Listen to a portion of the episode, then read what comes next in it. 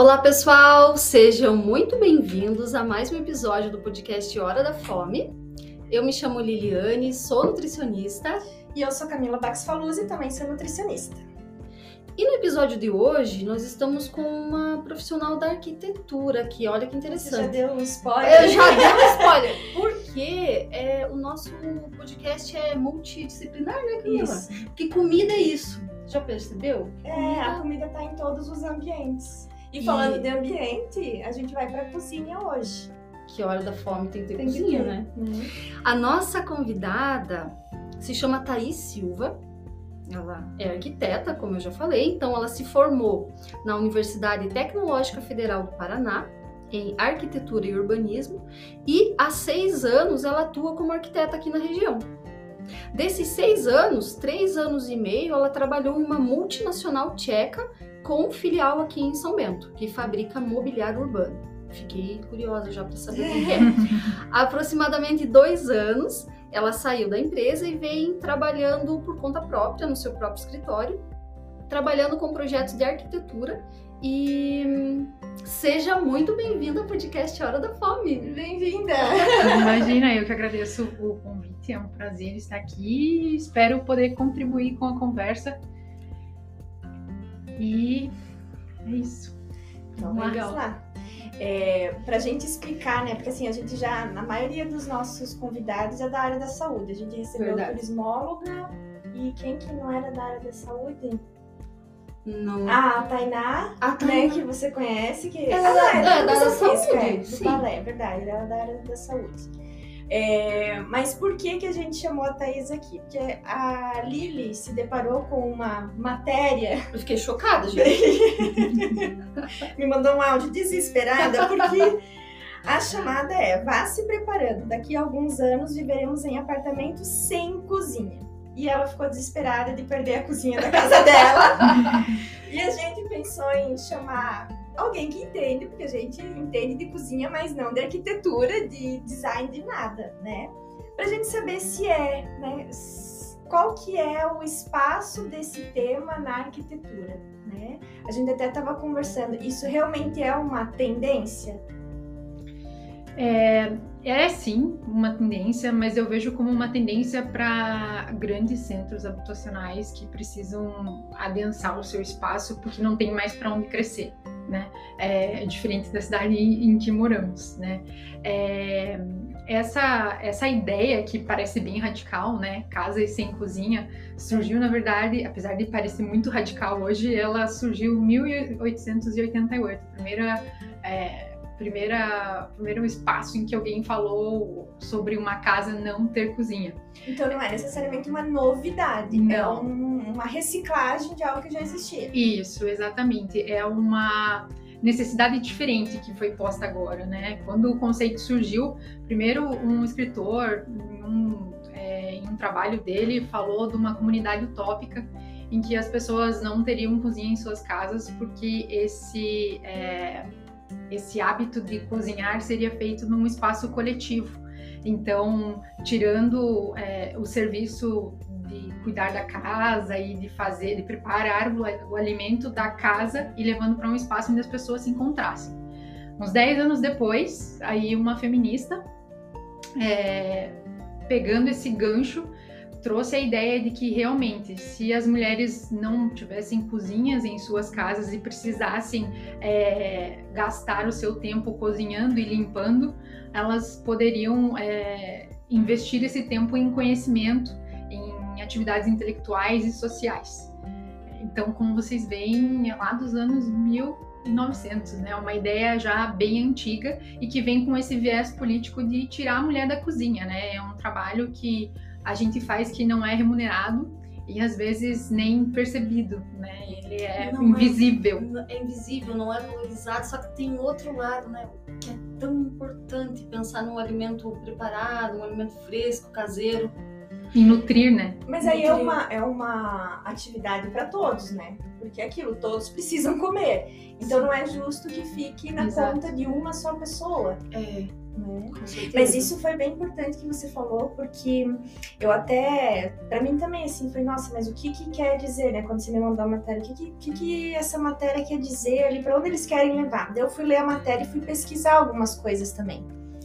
É, e eu encontrei algumas coisas relacionadas a isso, né, dessa, de uma ideia, né, vamos dizer assim, feminista, né? Mas dessa mudança político-social e dessa mudança é, é, socioestrutural da Sim. cidade, né? É, de que cada vez, principalmente nos grandes centros, né, não tem mais espaço, então é, reduzir a moradia, né, ao Isso. menor possível. E aí eu encontrei é, no Japão umas casas que são de 10 metros quadrados. Sim. Tipo, é um corredorzinho. Exatamente. E ali, é, de fato, não tem cômodos. Porque assim, é 10 metros quadrados é um cômodo. Exato. Né? É o tamanho de um quarto, assim, para as pessoas que estão vindo terem noção. Normalmente um quarto tem 9, 11 metros quadrados. Né? Imagina. Então né? é Nossa. como se você vivesse no espaço de um quarto, o espaço que a gente está aqui hoje. Né? Isso, é isso, né? E aí é um lugar onde você é, tem teu quarto, tem a tua cozinha, tem a tua dispensa, tem o teu armário, é tudo ali. Sim. Eu achei assim. Assim, eu já, já morei em um quarto, mas ainda eu tinha o espaço amplo da cozinha, mas eu ficava a maior parte do tempo do meu quarto quando eu tava estudando fora. Mas morar, eu acho que é justamente para aquelas pessoas que não ficam em casa. Isso. Né? Que, que, que saem para trabalhar cedo e como você falou, né, e voltam tarde, é um espaço para você dormir, né?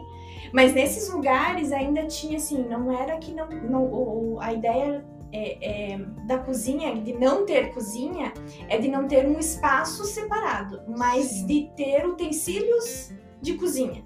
Então tinha lá tipo, um micro-ondas. Um frigobar. Um, é, isso, um frigobar, uma coisa assim. Sim. Mas claro, é, com isso você não cozinha necessariamente, você sobrevive, né? É. Só que essa, é eu conheço uma pessoa que trabalhou comigo um tempo atrás, enfim, não vou citar nomes, né? Mas ele vendeu o fogão dele. Sim. ele tinha é, fogão, ele vendeu. Geladeira Exato. ele não tinha, ele tinha uma caixa térmica. Colocava ali alguma coisinha pro café da manhã, um queijo, enfim, tomava. Que loucura. Isso Ela é só viver acampada, né? Mas assim, vida de jovem. Né? Sim. É, justamente. Sozinho, aquela coisa toda. Então ele saía, almoçava fora no restaurante, no almoço, e, ele, e à noite eu não sei como é que ele se virava, se ele de novo comia um lanchinho, se ele comia fora, mas ele disse, ah, eu vendi meu fogão, né? Ah, que que eu não tava usando? É, pra ele não fazia sentido, né? Na, na as necessidades dele não fazia sentido ter, né? Sim. É, então falando agora dessa ideia da casa sem cozinha na atualidade, diferente do que a gente vê, estuda do que aconteceu nesses anos 1900, que era por um viés político-social, agora ele vem por uma especulação imobiliária e pelo novo é, modo de viver, né? É. Então, a especulação imobiliária, que é sempre vender mais unidades, né? Ganhar mais dinheiro. Então, fazer um imóvel que seja mais em conta? Exatamente. Então, a, é, numa construção, enfim, numa edificação, o que vai custar mais é sempre o cômodo que tem mais infraestrutura, né? Então na cozinha a gente tem hidráulica, tem o esgotamento sanitário, no banheiro também. Então quando você tira esses serviços lavanderia. da lavanderia, exatamente, tira esses serviços da unidade e aí você só precisa construir paredes. Né? Então você não tem mais encanamento, é, não precisa do encanador, não precisa da pessoa que vai quebrar para passar todo o encanamento. Então a unidade habitacional fica menor e com menos infraestrutura, ou seja, uhum. mais barata. E você consegue colocar mais unidades no mesmo edifício.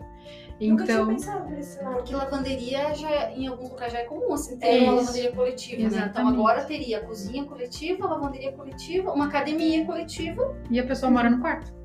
É, é isso. É, pensando assim até que faz sentido. Né? Pra mim, não. Eu acho que não E com, com, o aumento do delivery também. Isso, né? exatamente. E, e, hoje em dia o delivery não, não tá mais só relacionado a.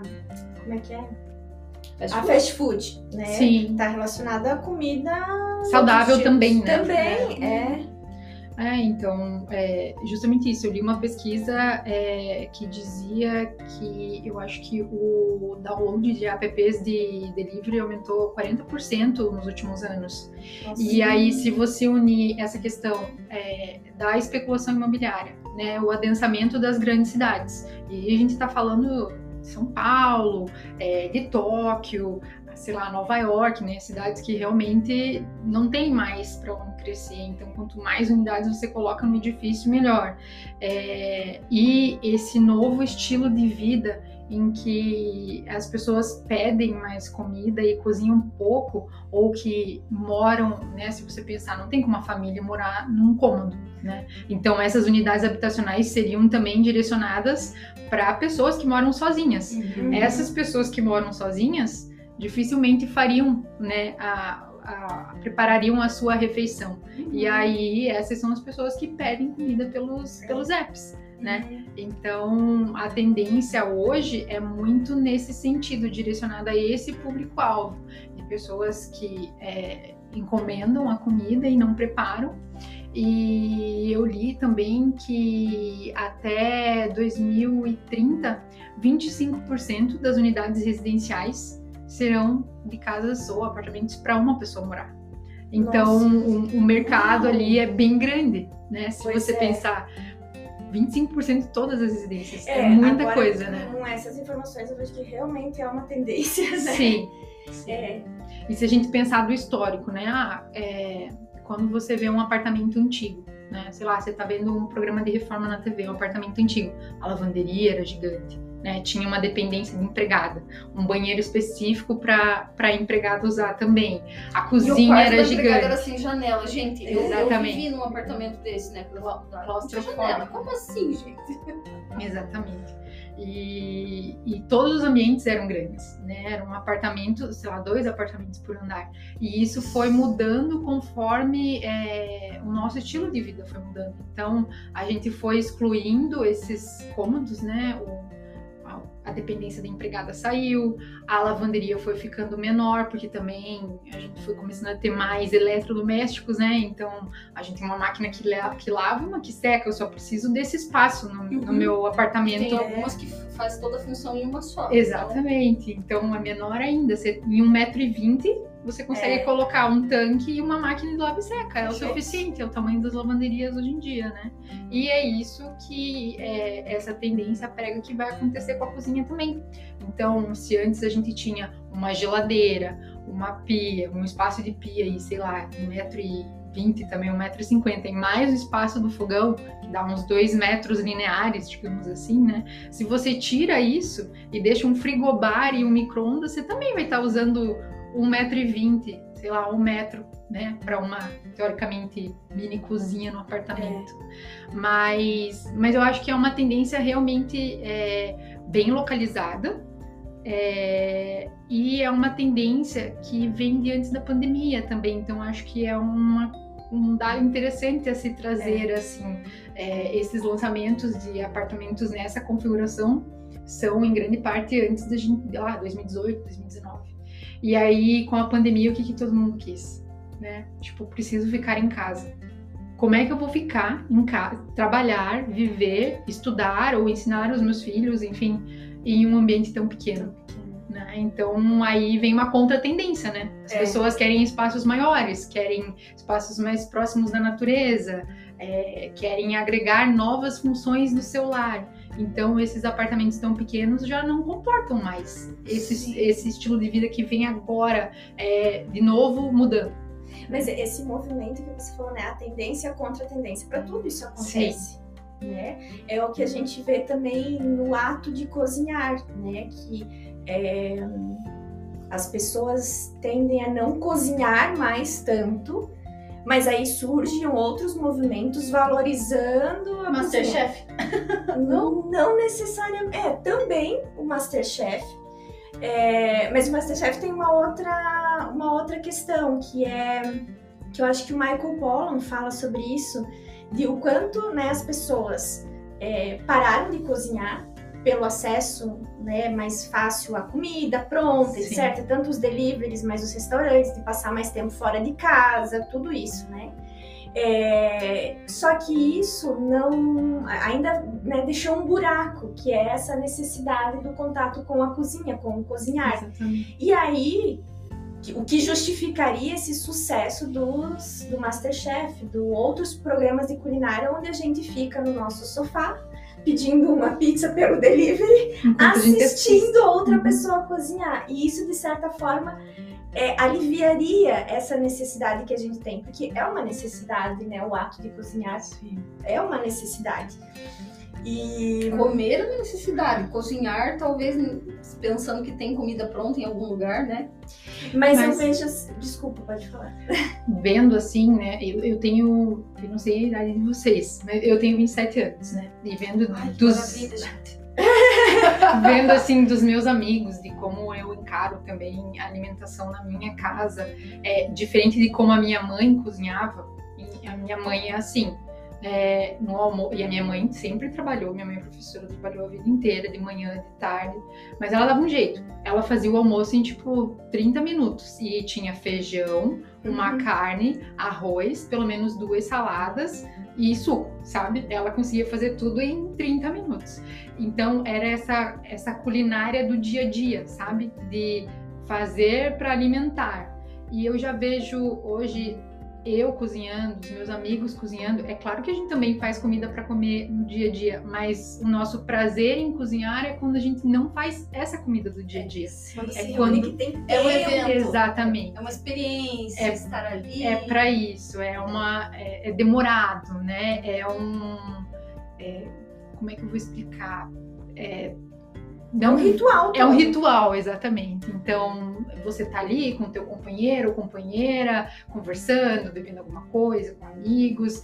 Então, eu acho que é isso que, por exemplo, o Masterchef traz. Porque o Masterchef também não, não traz comida do dia a dia, né? É tudo sempre bem elaborado. Né? Exatamente. Né? Então, acho que são essas ideias, assim, sabe? Ah, nossa, eu vi lá no Masterchef essa receita, vou fazer. Então, eu acho que cozinhar esse ritual tá muito ligado nisso é. hoje em dia, assim.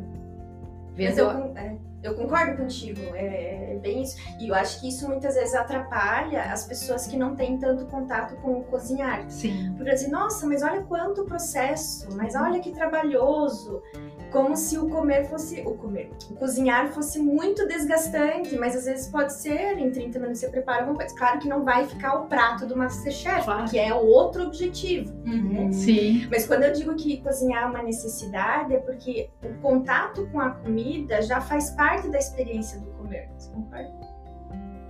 Concordo. Tá. Pensou um pouco, mas tudo bem. Discorra. Fale mais sobre isso. Me convença.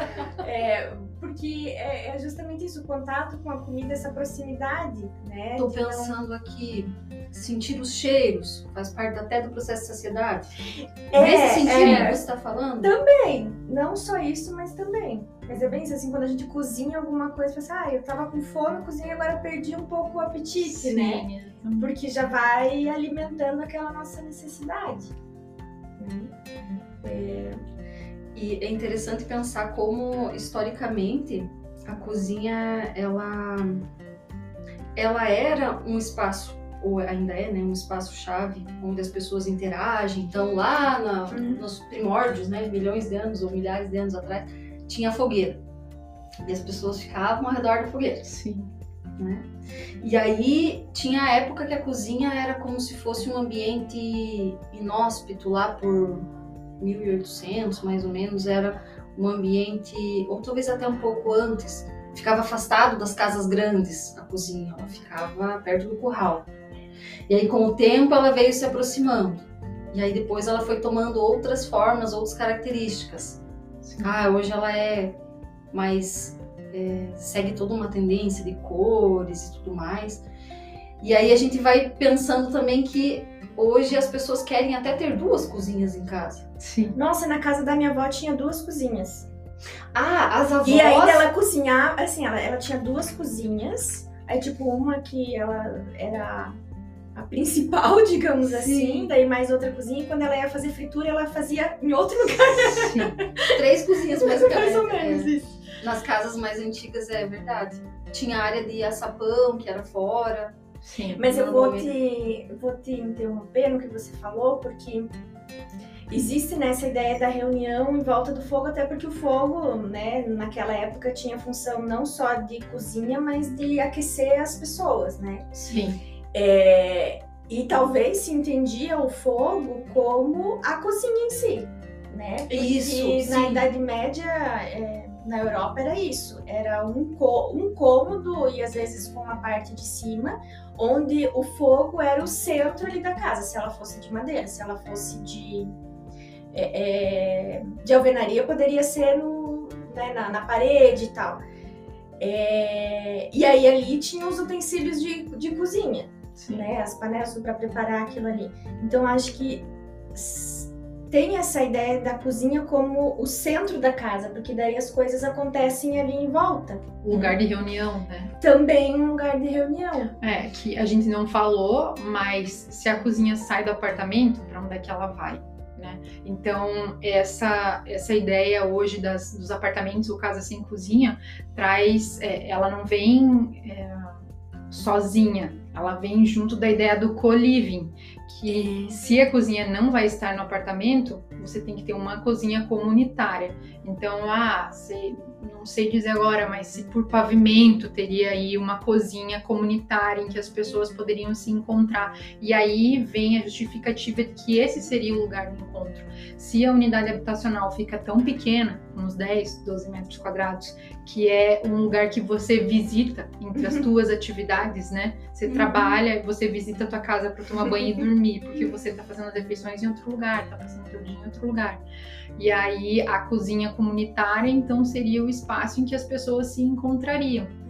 Mas eu acho que é um pouco. é, um pouco complicado, assim, pensando hoje em como a gente vive com os celulares. Eu não sei até que ponto isso ia funcionar, sabe? O quanto de sociabilidade iria Ex- existir Exatamente, ambientes, que né? não seriam várias pessoas em suas cadeiras comendo sozinhas. É, é, porque quando você coloca essa ideia, né, da cozinha comunitária, é, eu já imagino assim que hoje, justamente isso, né, com cada um de casa chegando num horário em casa, não se tem mais tanto aquela assim, ah, agora é a hora do almoço, a família toda se Exato. reúne, agora é a hora disso, a família toda se reúne para a refeição, que às vezes é o momento que tá todo mundo junto.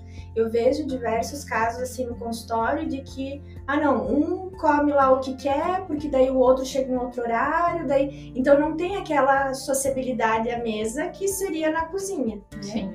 Então talvez seria uma oportunidade para reavivar essa sociabilidade ao mesmo tempo que poderia ocorrer O o contrário. contrário, totalmente, né? Disso, de várias pessoas no mesmo ambiente, mas cada uma no seu mundo ali no seu Sim. lugar.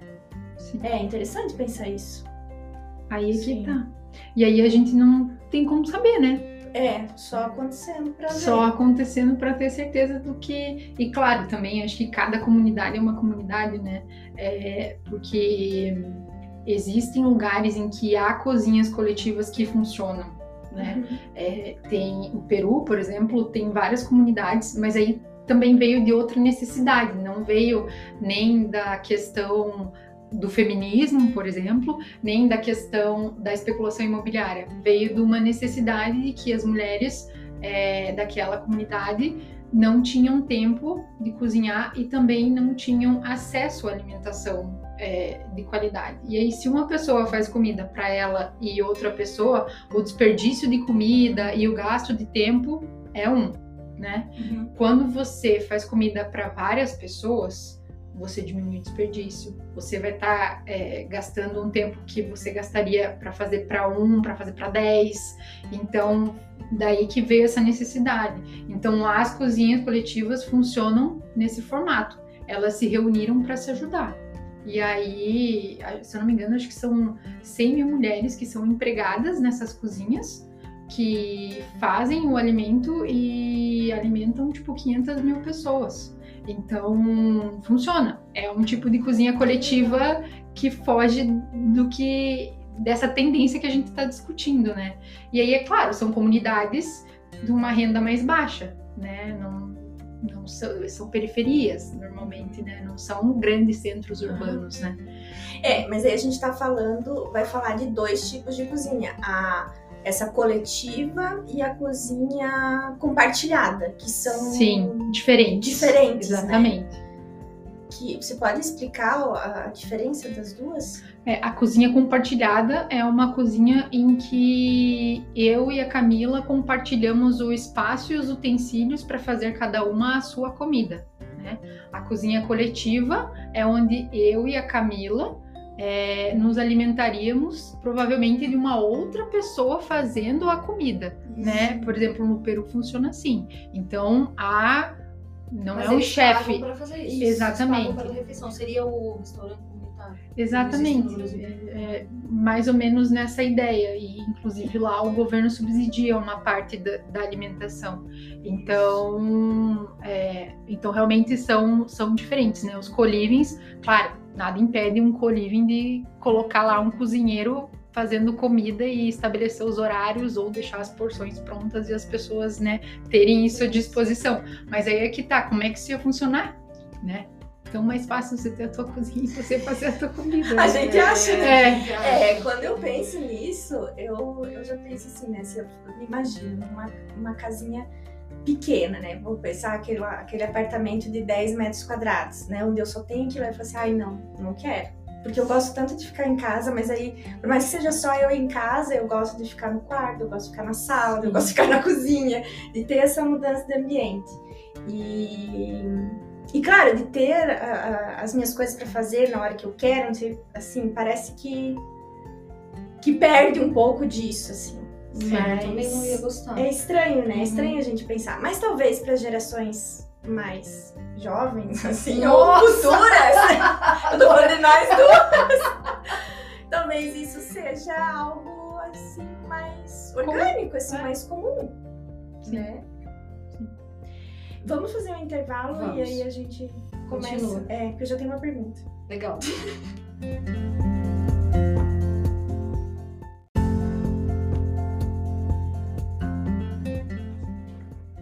Voltamos. Voltamos e eu vou fazer a minha pergunta. Né?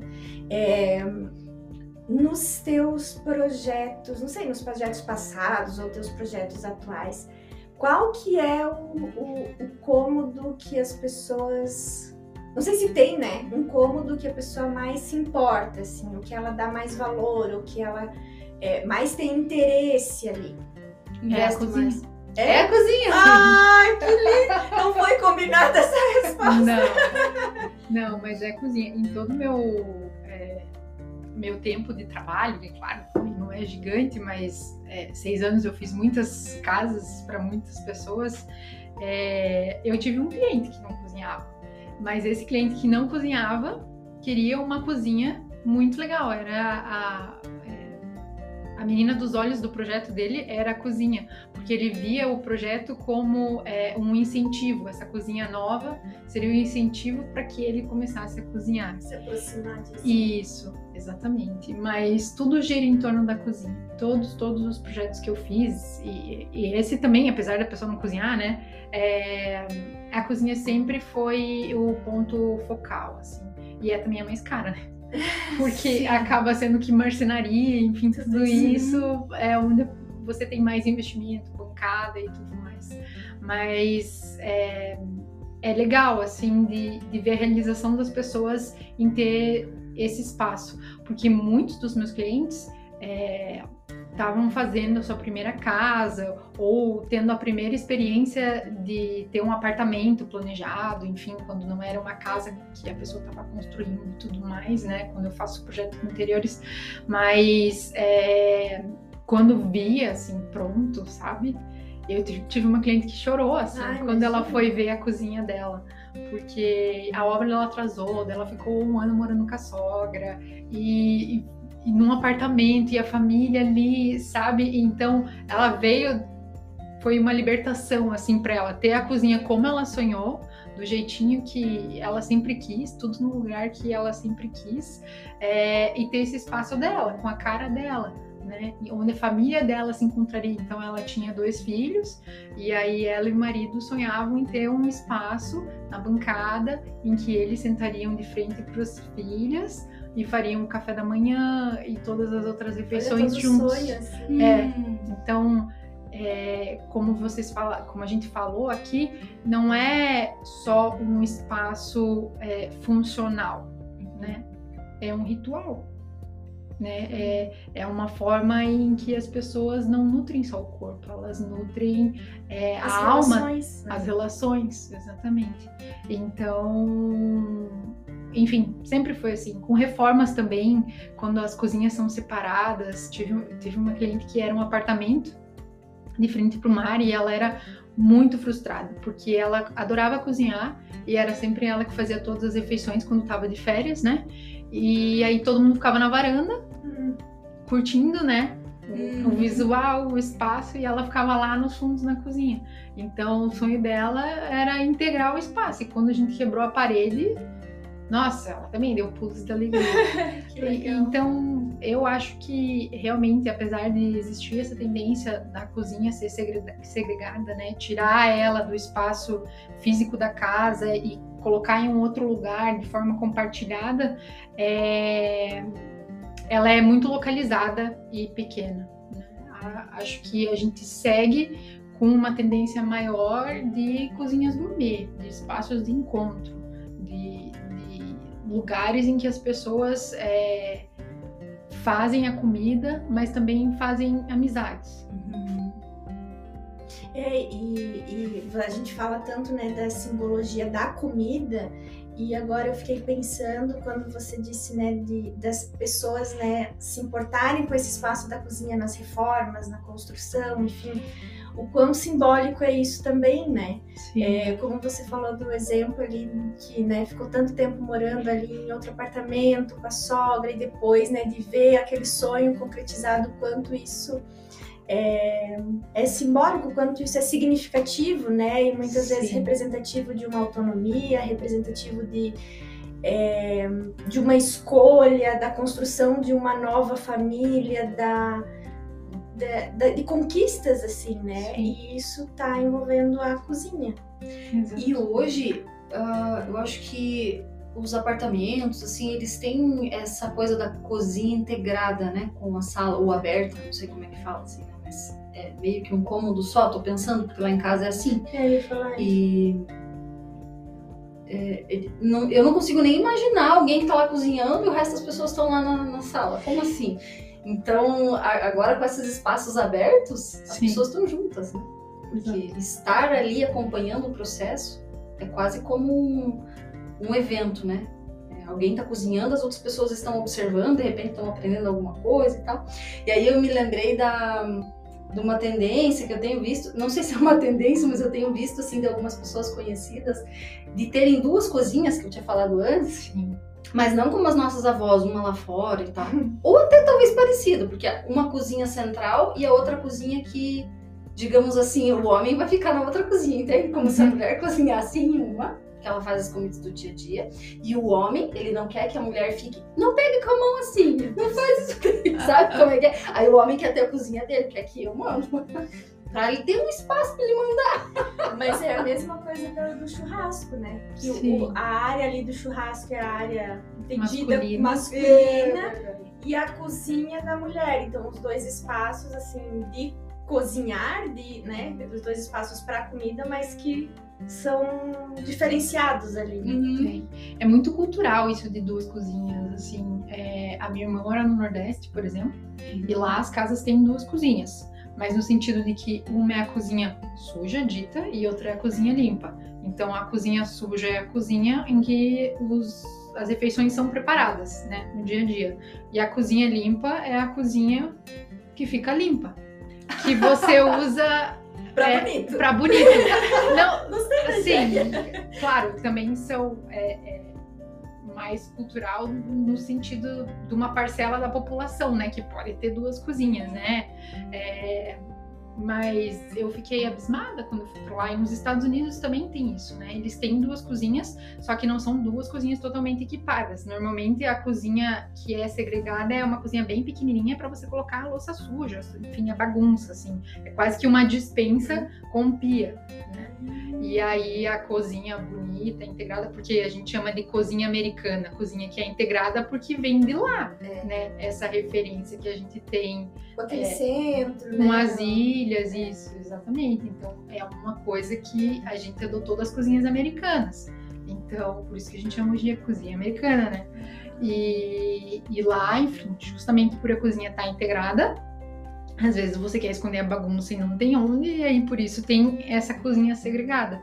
A mesma coisa funciona, por exemplo, lá na, no Nordeste em algumas casas, assim.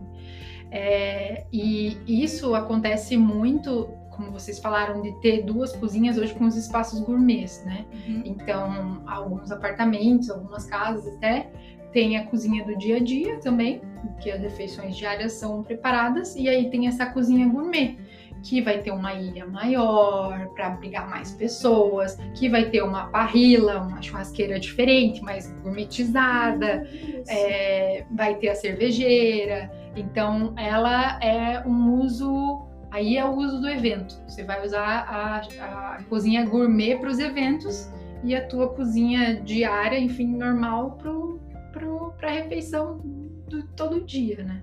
Então, isso é bem comum.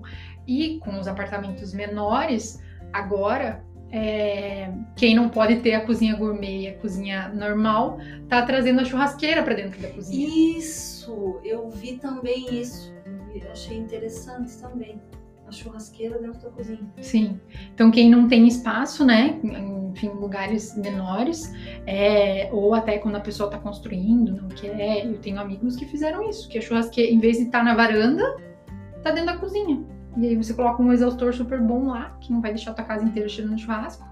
E, enfim, você consegue fazer a fritura dentro da churrasqueira, por exemplo. Daí deixa um pontinho de gás ali, é só conectar. Quando você quer fazer uma sujeira, você tá num espacinho menor, mais controlado, você faz a fritura dentro da churrasqueira, sabe? Isso que você falou, não cheirar a casa inteira, né? É, na, na, minha casa também a gente tem, ó, dentro da churrasqueira, a gente não usa churrasqueira, tem lá um fogãozinho de indução para fazer as, as frituras. Tá? Sim, eu como fritura, tá? Isso que eu ia falar. Temos fritura lá de vez em quando. Mas nunca me convidou também. Ah, pois é, olha aí, ó. Olha aí. Não, vamos convidar. Mentira, já, já fui, já. já queremos já um, um, episódio de podcast lá e aí vocês podem convidar todos os convidados. Ah, olha só, gostei dessa ideia. Faz um evento. Um evento. Legal.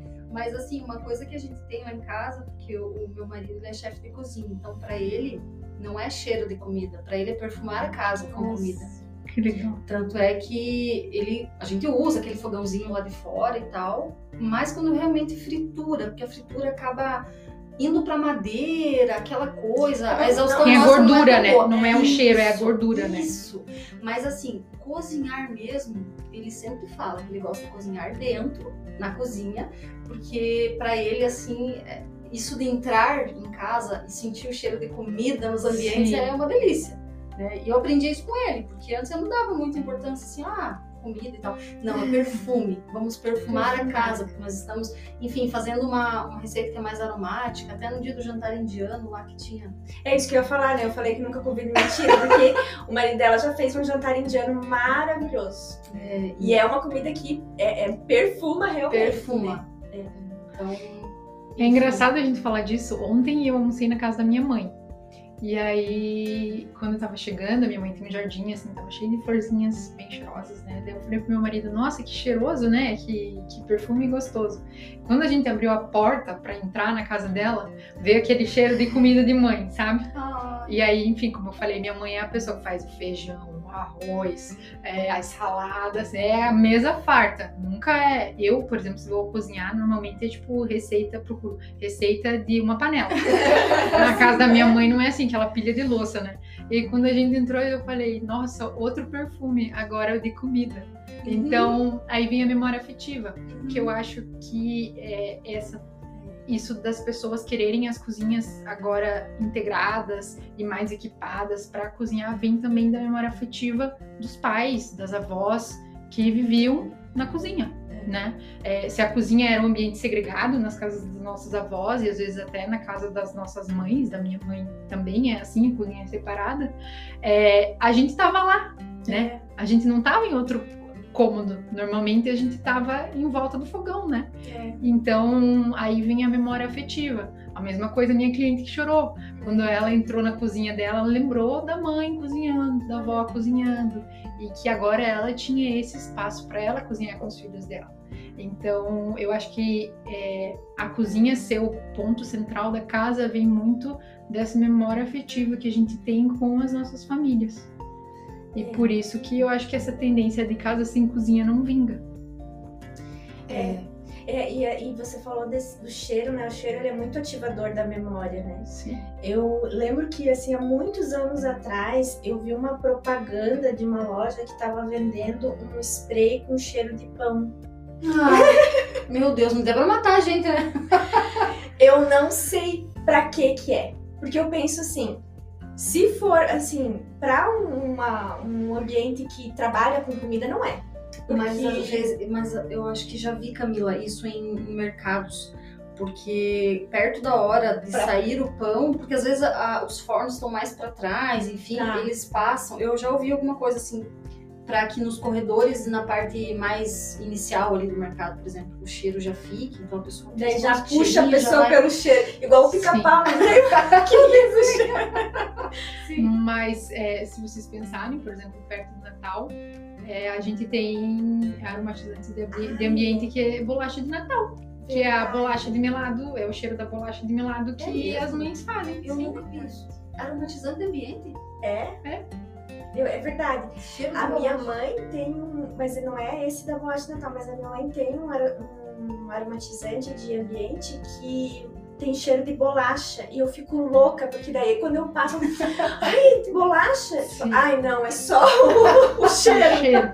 eu fico louca. E daí eu penso, ah. nossa, opa, minha mãe tá fazendo bolacha. Tipo, não. E é um cheiro muito gostoso, é um cheiro que puxa pro, pra baunilha com laranja. Assim, ai, é bem um cheiro de bolachinha. Tenho... É diferente do da bolacha de Natal. Eu tenho um que é de baunilha lá em casa, baunilha, mas não, não me faz lembrar de comida, ainda é. mais de ambiente mesmo. Mas eu achei engraçado você dizer que você fica louca quando você sente o cheiro da bolacha, porque eu lembrei uma vez que, que não tem, né?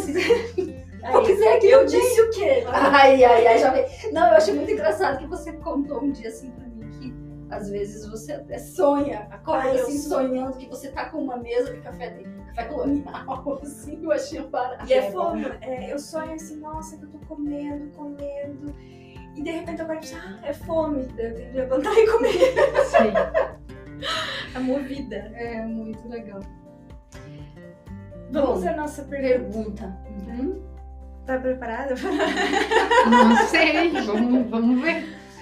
A gente tem a nossa pergunta final, né? Que é: se você pudesse mandar uma mensagem para todos os smartphones do mundo, que mensagem você mandaria? Ah, é difícil. Primeiro fico triste que já acabou, né? tá bom. Que tá boa a conversa, né? Mas a gente continua depois. É, não sei, eu não sei, é louco você pensar que você falaria com todos os smartphones do mundo, né? É muita gente. Né? É, é muita gente, realmente. É, claro, também a gente não sabe quantas delas leriam é, né, com paciência e refletiriam sobre essa, sobre o que eu mandasse, enfim. Uhum. Mas eu acho que dado o momento da vida que eu estou vivendo agora, é, que é da maternidade, em que a gente aprende que o tempo passa muito rápido e que uhum. as coisas é, vão acontecendo, eu acho que eu falaria, ou escreveria, né, para as pessoas é, curtirem com calma os momentos, sejam eles de se alimentar, né, largar o celular um pouquinho, prestar atenção no que você está comendo, um, conversar Ai, com as pessoas com quem você está comendo e acho que levaria isso não só para o momento da alimentação, mas para todos os momentos, né? Porque quantas vezes a gente está fazendo uma coisa pensando em outra e, e, aí, depois que me tornei mãe, que eu vejo o tempo passando pela minha filha crescendo e é tão rápido, né? Engraçado, né? Eu comecei a refletir muito sobre isso, sabe? Sobre é, estar ali no momento presente.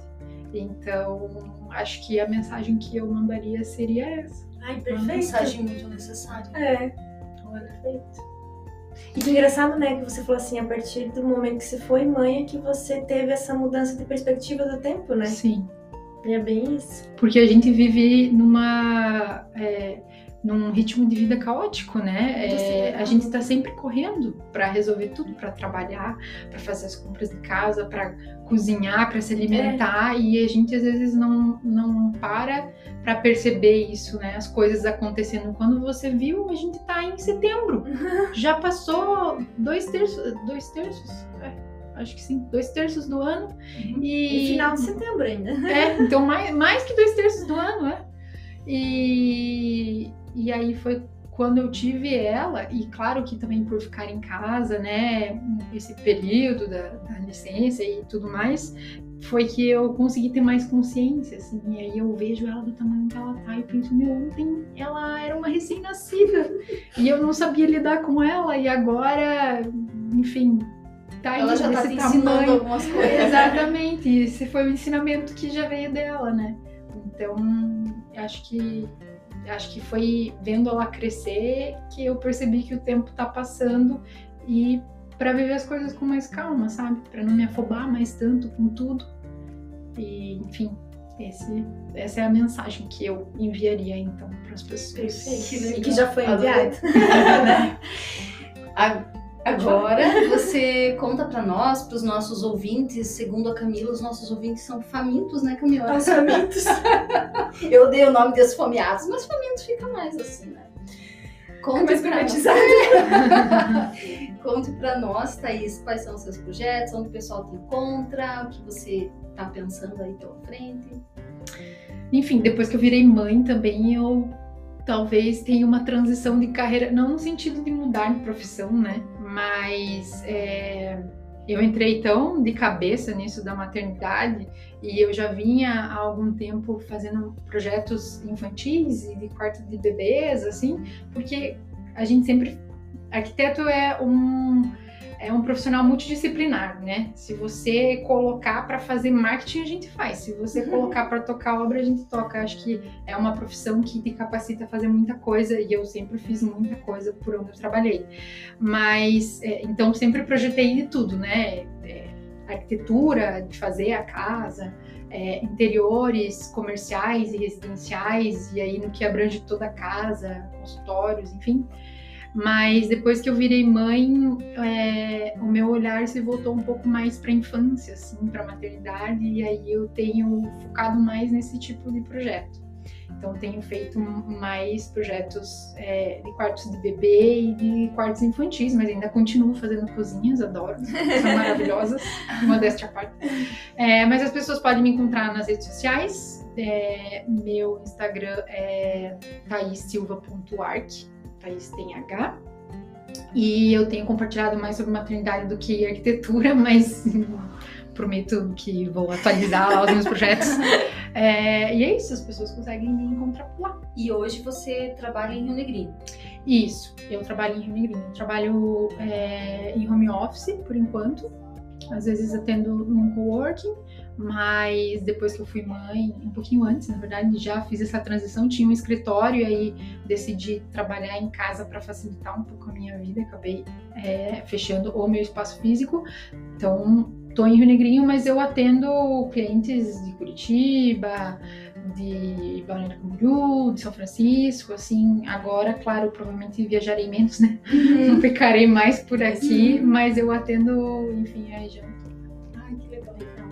nossa, eu, eh, a gente tava com muita expectativa dessa conversa e é, foi, ótimo, foi né? Muito bom, nossa, foi ótimo. É um assunto complicado, né? Eu acho que a gente nem falou sobre tudo não, não que poderia como. ter falado, mas tem várias nuances, né? Tem várias, é, várias coisas que, que, que influenciam, né? Ah, sei lá, comida é, que a gente pede é saudável ou não, é mais caro cozinhar em casa é, ou pedir comida. Então tem tudo isso que a gente não falou sobre não ter ou ter uma cozinha em casa, né, que uhum. facilitaria ou dificultaria. Mas, mas acho que foi muito legal. Assim. É. A gente agradece muito por você dispor o seu tempo e estar aqui com a gente. Então, muito obrigada. E a gente quer entregar a nossa caneca, né, Camila? Ah, sim, nós vamos entregar a nossa caneca do Hora da Fome para você. As nossas convidadas presenciais, né? A gente, é, é a gente não falou, né, que a gente não tá gravando online, a gente tá gravando presencialmente. É presencialmente é mais, mais gostoso, né? Mais gostoso. Enfim. Então, pessoal, um abraço para todo mundo e até a próxima semana. Um abraço.